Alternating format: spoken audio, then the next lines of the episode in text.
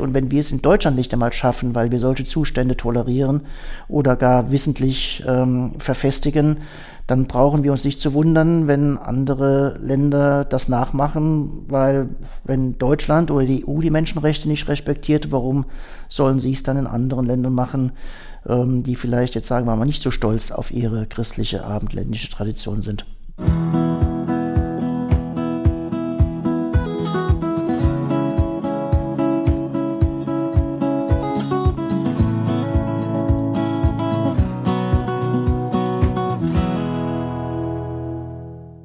Herzlich willkommen zu, zu einer neuen Folge unseres Podcasts Die Welt ein bisschen besser machen. Mein Name ist Kerstin Zelina, ich bin sozialpolitische Sprecherin der Grünen und ich spreche in diesem Podcast mit Menschen, die sich engagieren, die sich über ihren Bereich hinaus engagieren, die in der Kirche oder für die Kirche oder für ihren Glauben tätig sind und die viel zu erzählen haben. Heute bin ich bei Jörg Alt in, in Nürnberg, in der, im Stadtzentrum, in, bei den Jesuiten weltweit. Wir sitzen in einem Büro, äh, mit sehr viel Kunst an den Wänden aus den Partnergemeinden, aus den Partnergebieten, hier vor allem aus Indonesien. Es ist der richtige Einstieg für ein Gespräch über das, was die Jesuiten tun und was Herr Alt in, über seine Jesuitentätigkeit hinaus tut und sich engagiert. Herr Alt, herzlich willkommen. Ja, vielen Dank für die Einladung. Sie werden auf Wikipedia beschrieben als Sozialwissenschaftler, als Sozialethiker, als Priester, als Hochschulseelsorger und als gesellschaftspolitischer Aktivist. Passt diese Beschreibung nach Ihrer Meinung nach zu Ihnen oder würden Sie sich selbst anders beschreiben? Nö, das passt schon. Äh, es gibt halt unterschiedliche Schwerpunkte je nach dem Thema und dem Gebiet, was gerade bei mir gefordert ist. Und was ist gerade bei Ihnen gefordert? Jetzt im Moment habe ich sehr viel mit der Klimabewegung zu tun. Da kommen wir dann da später auch noch dazu. Wie fing es aber erst mal an? Das würde mich nämlich mal zu Beginn interessieren. Für, ähm, Sie hatten ursprünglich geplant, an der Hochschule Karriere zu machen, kluge Sachen zu schreiben. Und dann kamen Sie in Kontakt mit Menschen, die nach Deutschland geflüchtet waren. Können Sie sich da an ein besonderes Erlebnis erinnern, an eine Bewegung, die für Sie ausschlaggebend war, um sich im Bereich Asyl zu engagieren? Gut, das liegt jetzt schon sehr lange zurück. Ähm, ja, ursprünglich habe ich tatsächlich gedacht, dass man die Welt besser erklären muss. Und ähm, es war noch die Zeit des Kalten Krieges, also ging es da aus unserer Sicht darum, dass man sich mit dem Kommunismus auseinandersetzt und dem Glauben eine vernünftige Begründung gibt. Aber bei den Jesuiten ist es üblich, dass man nach dem Philosophiestudium und vor der Theologie zwei Jahre Praktikum macht. Und ähm, da ich eben davon ausging, dass ich später mal an einer Hochschule arbeite, habe ich meine Vorgesetzten gebeten, in einen Randgruppenbereich ähm, dieses Praktikum machen zu dürfen. Und aus verschiedenen Gründen hatte sich eben ergeben, dass ich mit der sogenannten Asylantenbetreuung der Caritas in Würzburg zusammengebracht wurde. 1986 war nämlich das Jahr, wo erstmals in größerem Ausmaße Flüchtlinge aus der ganzen Welt über das sogenannte Ostberliner Schlupfloch gekommen sind und das Problem erstmals in die gesellschaftspolitische Öffentlichkeit getreten ist. Und für mich als behütetes Mittelstandskind war es ein Schock zu sehen, wie Menschen in meinem Land behandelt werden. Das waren eben diese Großunterkünfte, diese Mehrbettzimmer, die Versorgung mit Lebensmittelpaketen, mit Fertigkleidung, dass Menschen halt wirklich einfach nur gelagert und deponiert wurden, bis über ihr Schicksal entschieden worden ist und dann hat man versucht, sie abzuschieben. Und das war ein Punkt, wo ich gesagt habe, nein, wir brauchen nicht mehr Bücher, wir brauchen ähm, Handlungen, um solche Missstände zu verhindern. Ich erinnere mich gut an die Zeit. Das war so die Zeit, als ich als junge Erwachsene begann, mich intensiver mit einzelnen Bereichen der Politik auseinanderzusetzen. Und gerade in Würzburg war das ja ein großes Thema, diese Lebensmittelpakete. Auch schon die Sprache Asylanten, da hat sich ja inzwischen einiges verändert. Wir sprechen heute über geflüchtete Menschen, im besten Fall. Ähm, aber es gibt immer noch viele, die das Wort Asylant verwenden, bewusst mit der abwertenden Bezeichnung, die damit verbunden ist. Jetzt, Sie haben das Ostberliner Schlupfloch erwähnt. Jetzt sind viele Podcasthörer etwas jünger. Was war denn das Ostberliner Schlupfloch? Nun, es war eine Variante von dem, was wir jetzt gerade an der osteuropäischen Grenze erleben. Also, dass mithilfe verschiedener Visa, Tricksereien und Reisegesellschaften Flüchtlinge aus ihren Heimatländern nach Europa gebracht worden sind, weil eben, wenn man schon mal in Ostberlin ist, es leicht gewesen ist, in den Westen äh, nach Westberlin zu kommen und von Westberlin aus war man eben in der Bundesrepublik Deutschland und wurde dann umverteilt.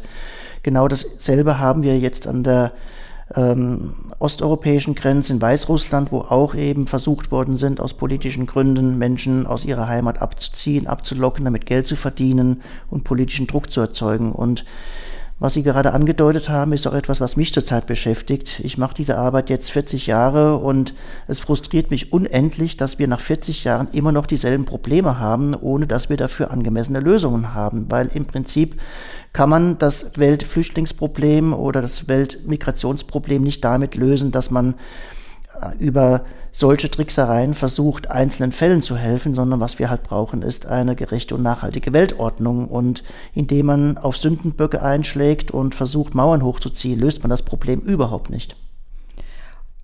Und wenn wir jetzt überlegen, was wir die letzten Jahre verändert haben, Jahrzehnte verändert haben, ich bringe mal das Stichwort Asylbewerberleistungsgesetz. Ähm, manche Dinge haben sich zum Positiven verändert, aber vieles ist tatsächlich einfach so stehen geblieben wie vor 40 Jahren, als Sie angefangen haben, sich zu engagieren. Was haben Sie denn faktisch erreicht für die Versorgung von denen, die schon hier sind, als Menschen, die Asyl als Fluchtgrund haben, als geflüchtete Menschen? Was haben Sie erreicht oder was hat sich verbessert seitdem? Nun, wie Sie sicherlich sehr gut wissen, ist Politik ein geduldiges Bohren dicker Bretter und meine Hauptzielrichtung äh, war immer gewesen, vor allen Dingen das Wissen über diese Zustände in die Gesellschaft hineinzutragen. Also zum Beispiel in Unterfranken habe ich damals den Freundeskreis für ausländische Flüchtlinge im Regierungsbezirk Unterfranken gegründet, der meines Wissens immer noch existiert. Also dass man einfach eben versucht, ein Unterstützungsnetzwerk aufzubauen, wo man den Einzelfällen helfen kann, weil jeder Flüchtling hat natürlich Probleme, aber dass man eben auch wirklich versucht, das zu verändern, was mit den entsprechenden Regierungsmehrheiten zu ändern ist. Und natürlich hat sich da in Bayern einiges geändert, weil diese Sachleistungsverpflegung ist meines Wissens tatsächlich nicht mehr gegeben. Und das Problem ist natürlich schon, dass am Großen und Ganzen nichts geändert worden ist. Wir hatten damals äh, vor vielen Jahren die Gelegenheit, durch die unabhängige Kommission Zuwanderung mit Rita Süßmuth und Hans-Jochen Vogel einen solchen Anlauf zu machen, äh, auch mit Innenminister Schily, aber es ist halt an der CDU-CSU im Bundesrat gescheitert. Und ich hoffe nur, dass der Anlauf, den die jetzige Ampelkoalition nimmt, dass der besser funktioniert. Ist die Lage in Bayern für geflüchtete Menschen noch schlechter als in anderen Bundesländern? Ich denke, das hängt auch in Bayern davon ab, wo diese Menschen untergebracht sind. Es gibt in Bayern Gegenden, da kann man sich als Flüchtling sehr wohl fühlen. Äh, ich bin ja immer noch mit einer Reihe von Initiativen und auch Flüchtlingen zusammen. Aber es gibt dann auch wirklich Gegenden, äh, da möchte ich, wenn ich ein Flüchtling wäre, nicht leben. Und das Thema Rassismus in der Gesellschaft, was ja auch immer wieder aufkam in den letzten Jahren in Zusammenhang mit äh, geflüchteten Menschen. Ähm, erleben Sie, dass sich da was verändert hat oder ist es noch genauso? Ich denke, es ist halt sehr komplex, gerade in einem Flächenland wie Bayern, wo es viele Kulturen und Lebenskontexte gibt. Das ist mir deutlich geworden, als wir vor der letzten Landtagswahl den offenen Brief zu den Kennzeichen christlichen sozialer Politik verfasst haben, wo wir gegen eine Reihe von Missständen in Bayern vorgegangen sind mit einem breiten zivilgesellschaftlichen Bündnis. Und ähm, das Interessante war für mich damals, nachdem es ja von drei kirchlichen ähm, Vertretern VertreterInnen äh, initiiert worden ist, dass ich die meisten Schläge tatsächlich von Katholiken aus dem rechten Milieu bekommen habe, die gesagt haben, also das, was die CSU hier in Bayern macht, ist ganz in unserem Sinne. Es war ja damals von Herrn Söder und einigen anderen ausdrücklich das Bestreben, rechter als die AfD zu sein, um auf diese Art und Weise die AfD davon äh, in Bayern zu schwächen. Und ähm, gut, das ist er, er, hat dann irgendwann zurückgerudert, also auch dieser uralte Vorwurf vom Asyltourismus, ähm, der auch 1986, 87 damals von dem bayerischen Sozialminister aufgebracht worden ist, den hat er dann zurückgenommen und relativiert. Aber der Schaden war angerichtet, weil es gibt in Bayern konservative Landkreise und Gegenden, wo man auf solche rechten Parolen nach wie vor reagiert. Das Milieu in den Städten ist da eindeutig anders, aber ich sehe natürlich tatsächlich das Problem, dass wenn man ein großes Land hat und alle Stimmungen von rechts bis links irgendwie abdecken muss, dass es dann nicht einfach ist, eine einheitliche Position zu finden.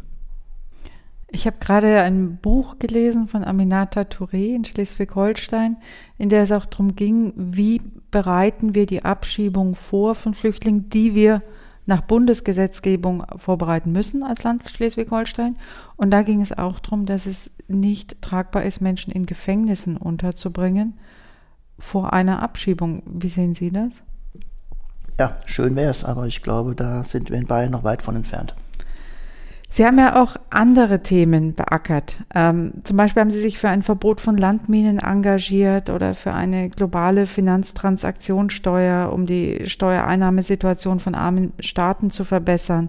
Sie haben es mit der Kampagne Koni 2012 geschafft, der Weltbevölkerung das Schicksal der Kindersoldaten in Uganda und in anderen afrikanischen Staaten vor Augen zu führen und auch Aufmerksamkeit für die Kriegsverbrechen von Josef Kony zu bekommen. Der war Führer einer Rebellengruppe, für die, die es nicht wissen, die die Zivilbevölkerung in verschiedenen zentralafrikanischen Staaten terrorisiert hatte.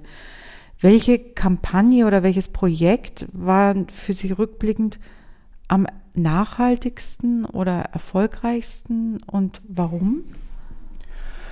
Also diese ganzen Kampagnen habe ich mir ja nicht ausgesucht, sondern als Jesuit ist man Teil eines weltweiten Netzwerkes und gerade eben die Institution Jesuiten weltweit, wie der Name schon sagt, ist in allen Erdteilen zu Hause. Und wir haben immer versucht, die Anliegen unserer Partner in den armen Ländern aufzunehmen. Und wenn die gesagt haben, hier haben wir ein Problem, tu was dagegen, äh, dann habe ich versucht zu überlegen, wie man das in unsere ähm, Breitengrade tragen kann. Und genau so kam ähm, die Kampagne für das Verbot von Antipersonenminen zugange. So kam meine Arbeit für illegale Migranten äh, zustande oder eben Koni oder Konfliktmineralien.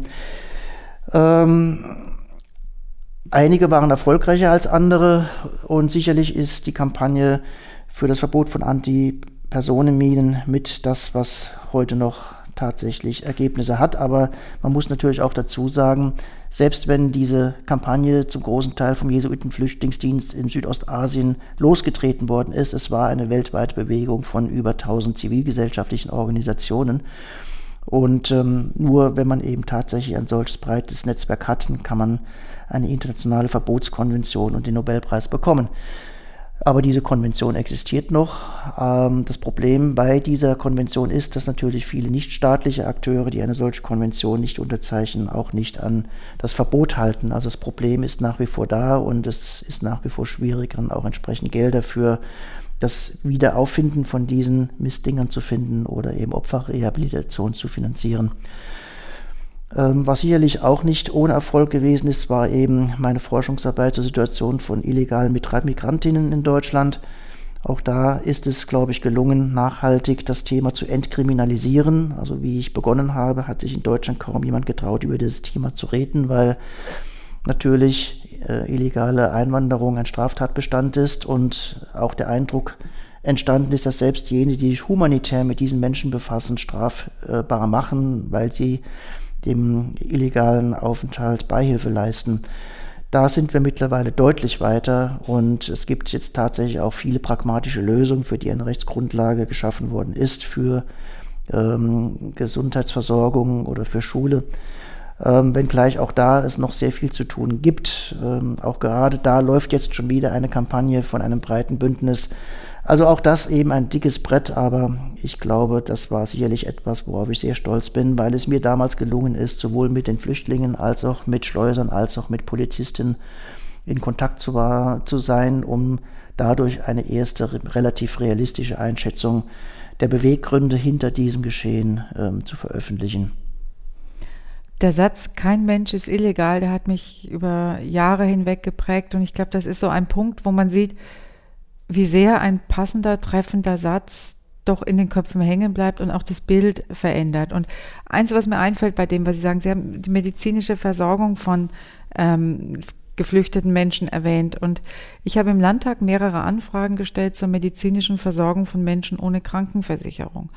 Und was mir passiert ist, ist, dass die Staatsregierung dieses, äh, diese Anfrage erstmal an das Innenministerium geleitet hat, weil das betrifft ja nur Menschen mit Flüchtlingshintergrund. Und hat mir lang und breit erklärt, welche medizinische Versorgung für, lang und breit, es stimmt nicht, in sieben Zeilen haben sie mir erklärt auf 24 Fragen, ähm, welche die Rechtsgrundlagen dafür sind. Und da, finde ich, sieht man aber ja auch, Menschen ohne Krankenversicherung sind eben nicht nur Menschen, die geflüchtet sind, sondern auch ganz viele andere, die das betrifft. Das heißt, wenn wir da eine Lösung finden würden, würde das sowohl Menschen ähm, mit Fluchthintergrund helfen, als auch Menschen, die zum Beispiel aus einer privaten Krankenversicherung im Alter rausgeflogen sind, weil sie ihre Beiträge nicht mehr zahlen können. Leute, die in, während Corona gestrandet sind als ausländische Studierende, deren ähm, Studiumsjahr abgelaufen ist, die aber nicht nach Hause konnten, wie auch immer. Und ist es für Sie auch was, wo Sie sagen, ich fange zwar mit einem in Anführungsstrichen Teilproblem an, also ein Problem, das nur einen Teil der Menschen betrifft, aber das doch darüber hinausgeht und Gesellschaft insgesamt verändert?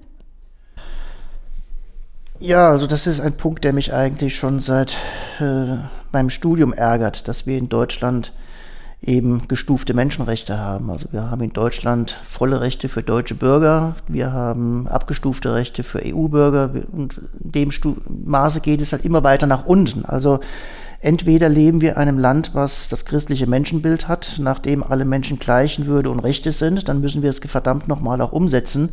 Oder wir können uns nicht länger auf die christlichen Grundwerte ähm, berufen.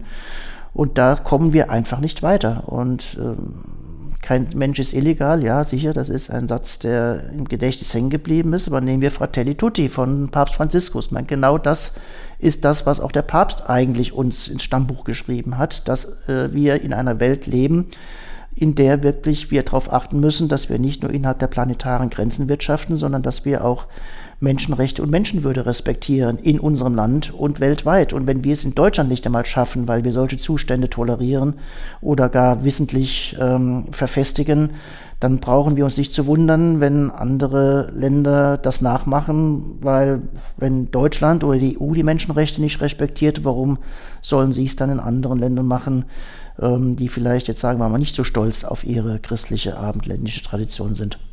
Dabei war aber ja die Erweiterung der Rechte füreinander, indem man eine EU gegründet hat, nachdem wir vor dem Zweiten Weltkrieg ja noch kleinere Einheiten hatten und Staaten, die nicht miteinander kooperiert haben, eigentlich schon mal ein Voranschreiten, oder? Also, und wir haben eine UNO. Also, ja, ja.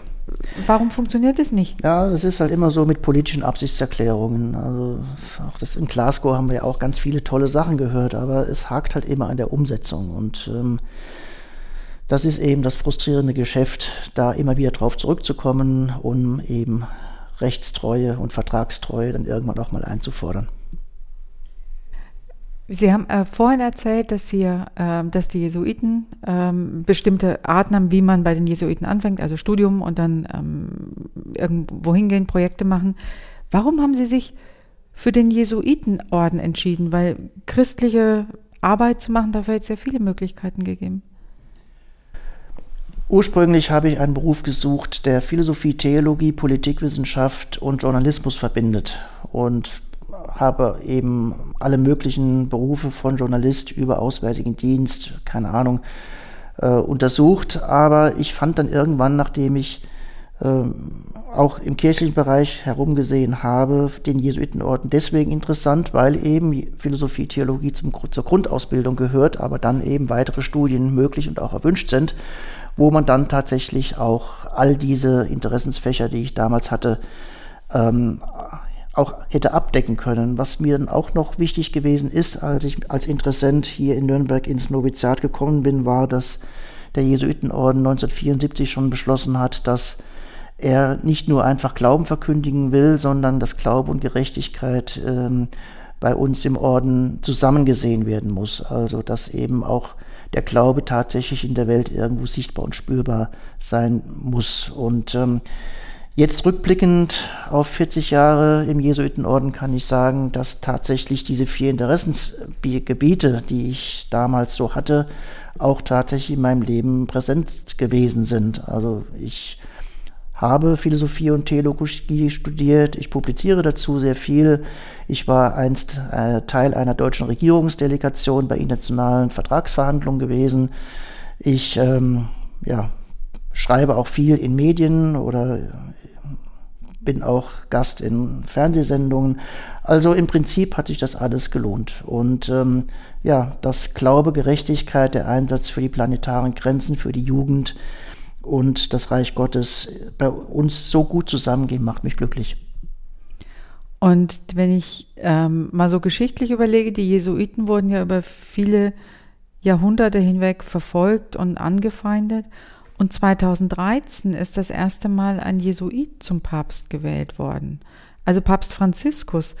Fühlen Sie sich Papst Franziskus besonders verbunden, weil er wie Sie Mitglied der Gemeinschaft der Jesuiten ist? Oder, oder ist es irgendwie schön, als Jesuit zu sehen, dass auch ein jesuitischer ähm, Mensch Papst werden kann mit all den Ideen und mit all den Hintergründen und mit der gemeinsamen Ausbildung, Verbindung? Ja, Gottes Wege sind manchmal mysteriös. Eigentlich ist ja bei Jesuiten ein Zusatzgelübde, dass man keine kirchlichen Ämter anstreben will. Und jetzt wird er zum Papst gewählt. Gut, das ist jetzt so. Ich meine, der Punkt ist, dass ich äh, ja sehr viel auch mit der katholischen Soziallehre zu tun habe. Und äh, was die katholische Soziallehre betrifft, haben eigentlich alle Päpste sehr vernünftige Sachen geschrieben. Also da könnte ich jetzt von Paul dem Sechsten anfangen, eine Enzyklika nach der anderen runterzubeten.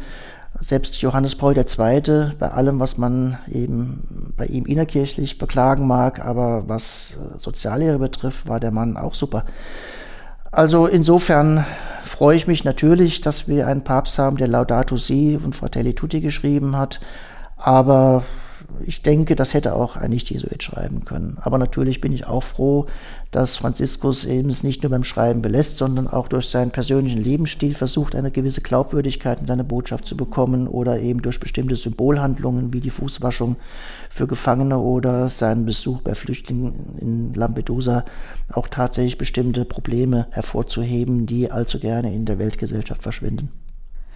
Und es gibt ja noch einen ähm, zweiten Jesuiten, der sehr bekannt geworden ist in den letzten Jahren, Klaus Mertes. Das ist der, der den sexuellen Missbrauch an kirchlichen Bildungseinrichtungen öffentlich machte und damit eine Welle auslöste, die ja die Grundpfeiler der christlichen Religi Kirchen weltweit erschütterte. Und war Ihnen, der gesellschaftspolitisch eigentlich immer am Puls der Zeit war und ist, ziemlich schnell klar, was diese Bedeutung, was für eine Bedeutung dieses Schuldeingeständnis haben würde der Kirche oder diese Diskussion über die Schuld der Kirche. Wie haben Sie das eingeschätzt? Wie habe ich das eingeschätzt? Also ich war natürlich genauso schockiert wie alle anderen erst einmal. Ähm, aber ich freue mich durchaus über die Diskussion, die seitdem in Gang gekommen ist. Also über die Rolle von Frauen, über die Rolle von Minderheiten, über Machtmissbrauch, Machtstrukturen. Ähm, ich denke schon, dass diese Diskussion auch nicht mehr verdrängt werden kann. Und ich bin gespannt, wo sie uns hinführen wird. In einem anderen Podcast, in einer Folge, habe ich mit Schwester Katharina Ganz von den Oberzeller Franziskanerinnen gesprochen, die ja klar dafür eintritt, öffentlich und laut und überall, dass Frauen in der Kirche gleichwertige Positionen äh, bekleiden können und sollen und müssen und dürfen wie Männer. Und sie sagt auch klar, wir leiten ein Kloster. Also warum sollten wir nicht auch andere Führungspositionen in der Kirche übernehmen dürfen? Das klingt so klar und so einfach, aber warum ist es so schwer? Fragen Sie die Bischöfe. Also ich hätte damit jetzt auch kein großes Problem. Also meine äh, These ist ja, ich kenne auch andere Kulturen und weiß, dass Frauen in anderen Kulturen andere Rollen, andere Wege, andere Möglichkeiten haben, ihre Rechte zu vertreten. Deswegen weiß ich nicht, ob die Art und Weise, wie wir hier in Europa die Gleichberechtigung herstellen wollen, auch in anderen Kulturen passt. Aber mein Verständnis von einer synodaleren Kirche, die den regionalen, kulturellen und sozio äh, sozialen Gegebenheiten Rechnung tragen, würde ja diese Vielfalt in der katholischen Kirche auch ermöglichen, ohne dass man ihre Einheit insgesamt gefährdet. Also insofern ja, ich habe ja auch ein Buch geschrieben, wo ich eben diese Forderungen von ähm, Katharina Ganz oder Philippa Rath äh, mit unterstütze, dass wir hier weiterkommen müssen in Deutschland. Und wir hatten vorhin schon mal drüber geredet, ähm, Fridays for Future, junge Leute, Klimakrise hatten wir angedeutet.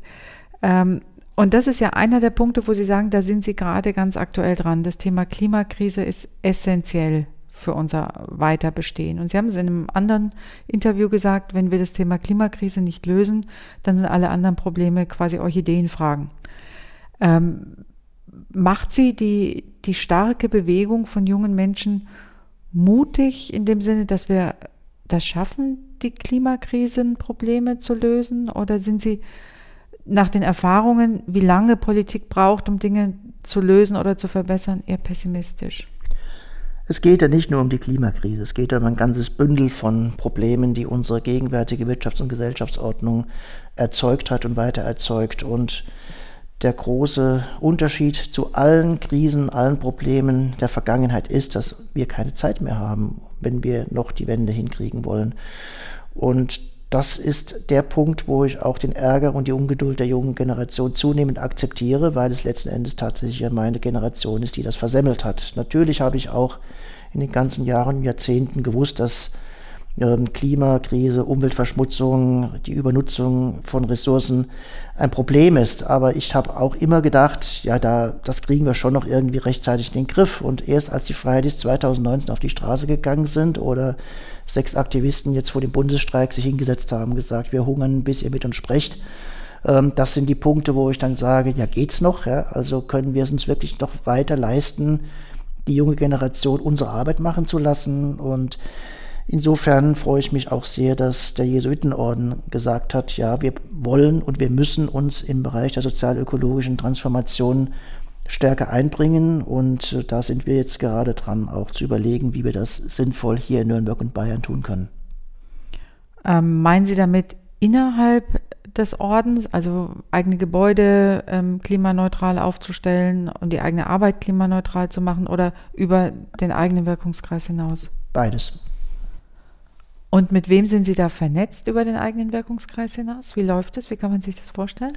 Ja gut, hier in Nürnberg haben wir eine äh, sehr lebendige Fridays-Ortsgruppe. Wir haben Psychologists, Parents, Artists, Christians for Future. Wir haben das Klimacamp, wir haben den Klimazirkus. Wir haben diese fantastischen zwölf Forderungen, die Fridays und die Scientists für die Kommune ausgearbeitet haben, mit denen wir Nürnberg eigentlich bis 2030 klimaneutral machen könnten, wenn wir es denn wollten.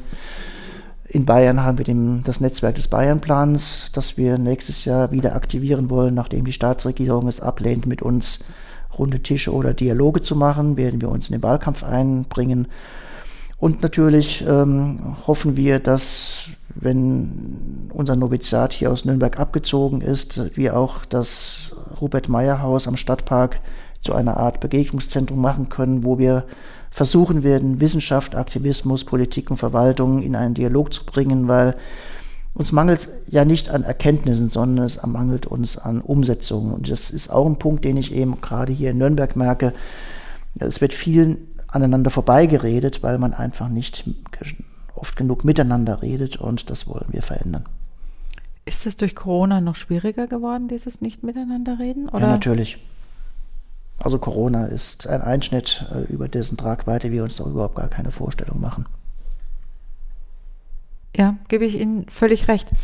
Ähm, ein Punkt noch, wenn unsere Hörerinnen und Hörer Sie unterstützen wollen, sei es jetzt beim Bayernplan, sei es jetzt bei anderen Themen, was wünschen Sie sich oder wie können Sie sie unterstützen? Hm. Ähm, also ich bin ein bisschen stolz auf die zwei Bücher, die ich zu dem Thema geschrieben habe. Das eine richtet sich ja vor allen Dingen an die Kirche in Haupt und Gliedern, wo ich versuche darzulegen, warum wir als Christinnen ähm, uns in diese Fragen einbringen sollten, worum es wichtig ist, dass wir uns hier an die Seite der jungen Generation und der Ausgeschlossenen stellen, die in den armen Ländern jetzt schon deutlich stärker unter den Folgen des Klimawandels leiden als wir hier in Europa. Und das andere Buch, ähm, das neueste, was ich geschrieben habe, handelt ja davon, dass wir keinen Grund haben, die Hoffnung zu verlieren, sondern dass wir im Prinzip wirklich alles haben, was es bräuchte, um die Kurve zu kriegen, aber erneut, dass es wirklich darauf ankommt, sich einzubringen und zu engagieren, weil es bringt ja nichts, wenn jeder von uns morgen vegan wird, nur noch Fahrrad fährt und nicht mehr das Flugzeug benutzt. An dem ökologischen Rucksack ändert das relativ wenig, weil die Gesellschaft und die Wirtschaft, die um uns herum existiert, weiter produzieren würde. Also wir müssen an unserer persönlichen Stellschraube arbeiten, aber wir müssen uns auch in Gesellschaft und Politik engagieren, dass wir diese Wende in den nächsten fünf bis zehn Jahren tatsächlich noch hinkriegen, denn sonst ist es zu spät. Also wenn man mich unterstützt, ja, und dann unterstützt man nicht mich, sondern man unterstützt auch wirklich die junge Generation, man unterstützt die Armen der Welt.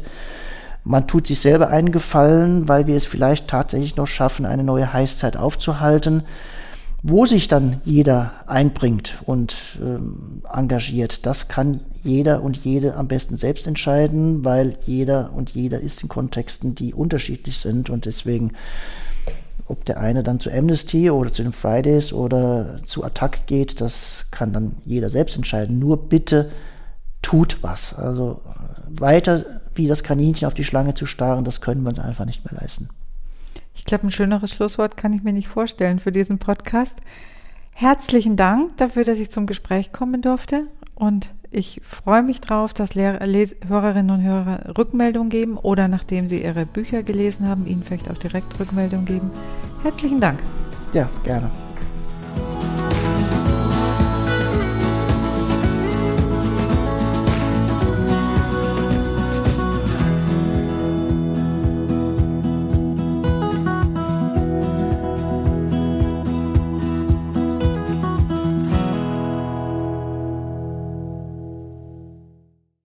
Produktion von Mimimi Media.